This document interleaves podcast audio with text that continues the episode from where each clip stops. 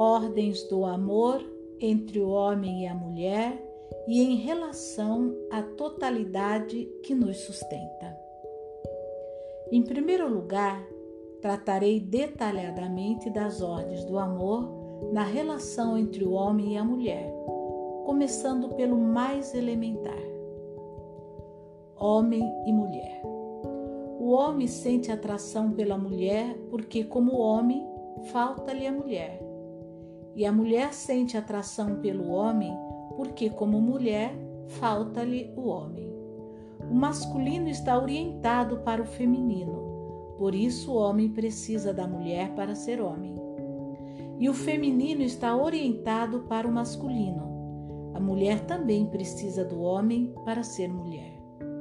Assim, o homem só se torna homem quando toma para si uma mulher como sua esposa, e a mulher só se torna mulher quando toma para si um homem como seu marido.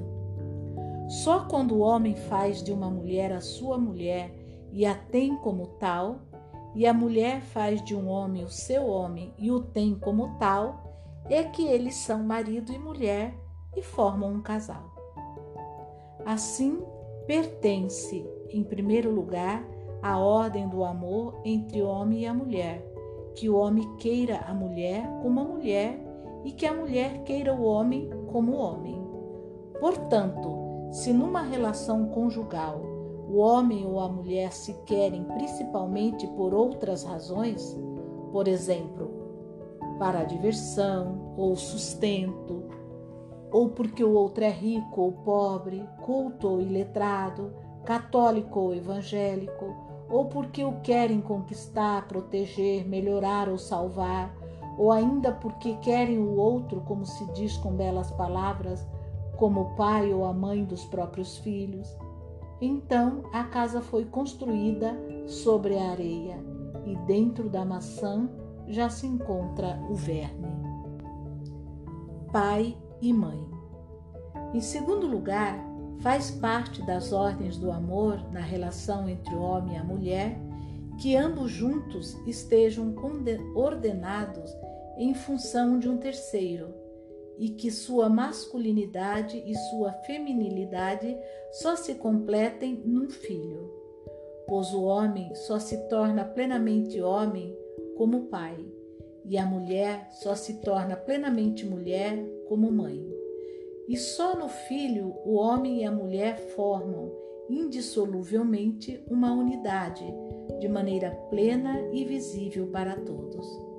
No entanto, seu amor ao filho como pais apenas continua e coroa seu amor como casal, porque este vem antes daquele.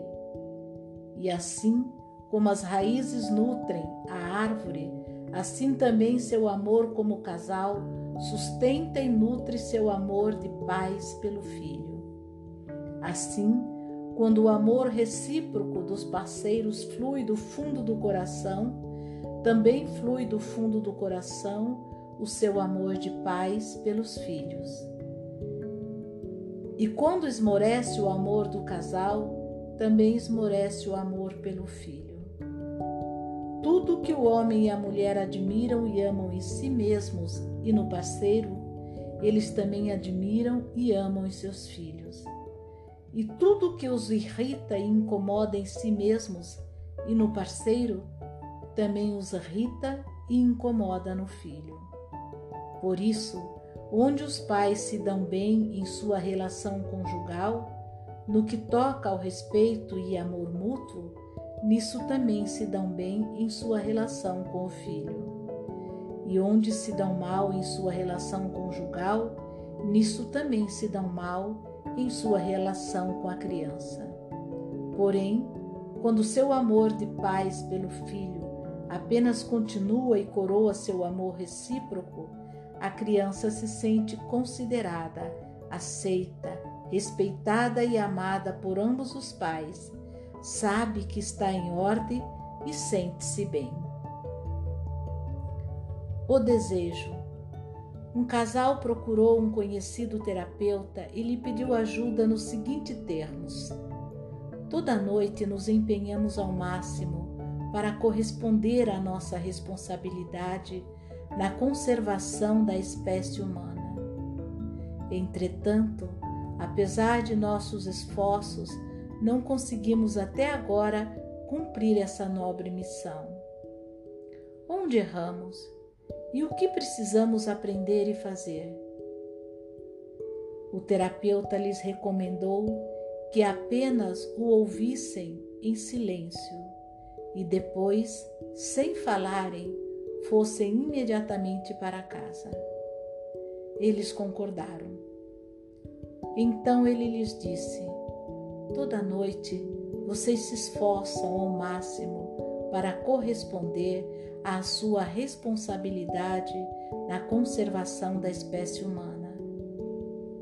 Mas, apesar de todos os seus esforços, ainda não conseguiram cumprir sua nobre missão. Por que vocês não se entregam simplesmente à sua paixão?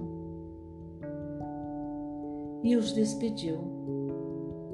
Então eles se levantaram e foram às pressas para casa, como se não pudessem esperar mais. Mal se viram, sós, deixaram cair as roupas e se amaram com gozo e paixão. Em duas semanas, a mulher engravidou. Uma outra mulher, já não tão jovem, num acesso de pânico ante a perspectiva de ficar solteira, publicou num jornal o seguinte anúncio: Enfermeira procura viúvo com filhos para fins matrimoniais. Que expectativa de intimidade poderia ter essa relação? Ela poderia ter escrito: Uma mulher deseja um homem. Quem me deseja? A consumação do amor. O pudor em nomear nosso ato mais íntimo e em desejá-lo como mais importante, mais próximo numa relação conjugal decorre certamente de que em nossa cultura o ato do amor entre o homem e a mulher é considerado por muitos como algo indecente, como uma necessidade indigna. Entretanto, é a maior realização humana possível. Nenhum outro ato humano está mais sintonizado com a ordem e a plenitude da vida nem nos assume mais amplamente a serviço do mundo em sua totalidade. Nenhum outro ato humano nos traz um prazer tão inebriante, nem proporciona em seu segmento um tal sofrimento amoroso.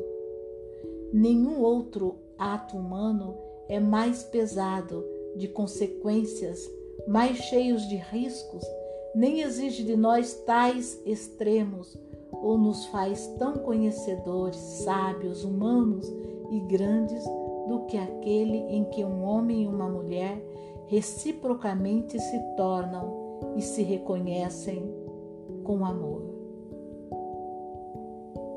Nenhum outro ato humano é mais pesado de consequências, mais cheio de riscos nem exige de nós tais extremos ou nos faz tão conhecedores, sábios, humanos e grandes do que aquele em que um homem e uma mulher reciprocamente se tomam e se reconhecem com amor. Em comparação a esse ato, qualquer outro ato humano aparece apenas como uma preparação ou uma ajuda uma, uma consequência, ou talvez uma doação adicional, ou então como carência e substituição. O ato do amor entre o homem e a mulher é simultaneamente o nosso ato mais humilde. Em nenhum outro lugar nos mostramos tão despidos, nem revelamos de forma tão desprotegida o lugar onde somos mais vulneráveis. E por isso também nada protegemos com pudor mais profundo do que o lugar onde o homem e a mulher se encontram amorosamente, e onde mostram e confiam mutuamente o que possuem de mais íntimo. A consumação do amor entre o homem e a mulher é também nosso ato mais corajoso, pois, ao se unirem para o resto de suas vidas, o homem e a mulher, embora estejam no início e antes da plena realização, já têm o fim diante dos olhos, percebem seus limites e encontram sua medida.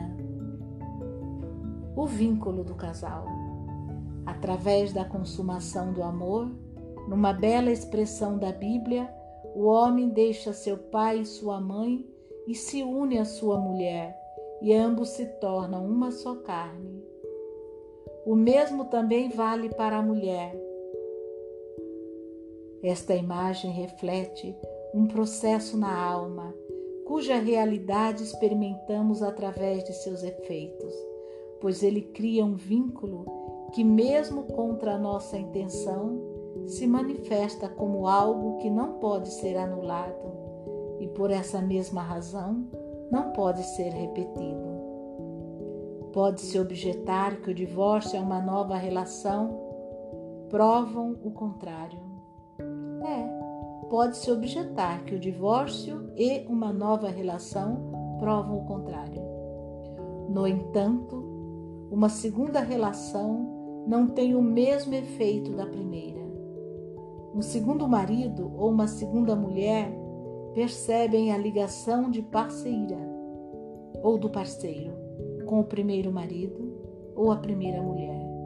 Isso se revela pelo fato de que o marido ou a mulher de uma pessoa que se casa pela segunda vez não ousam tomá-la e mantê-la tão plenamente como se fosse essa a sua primeira união.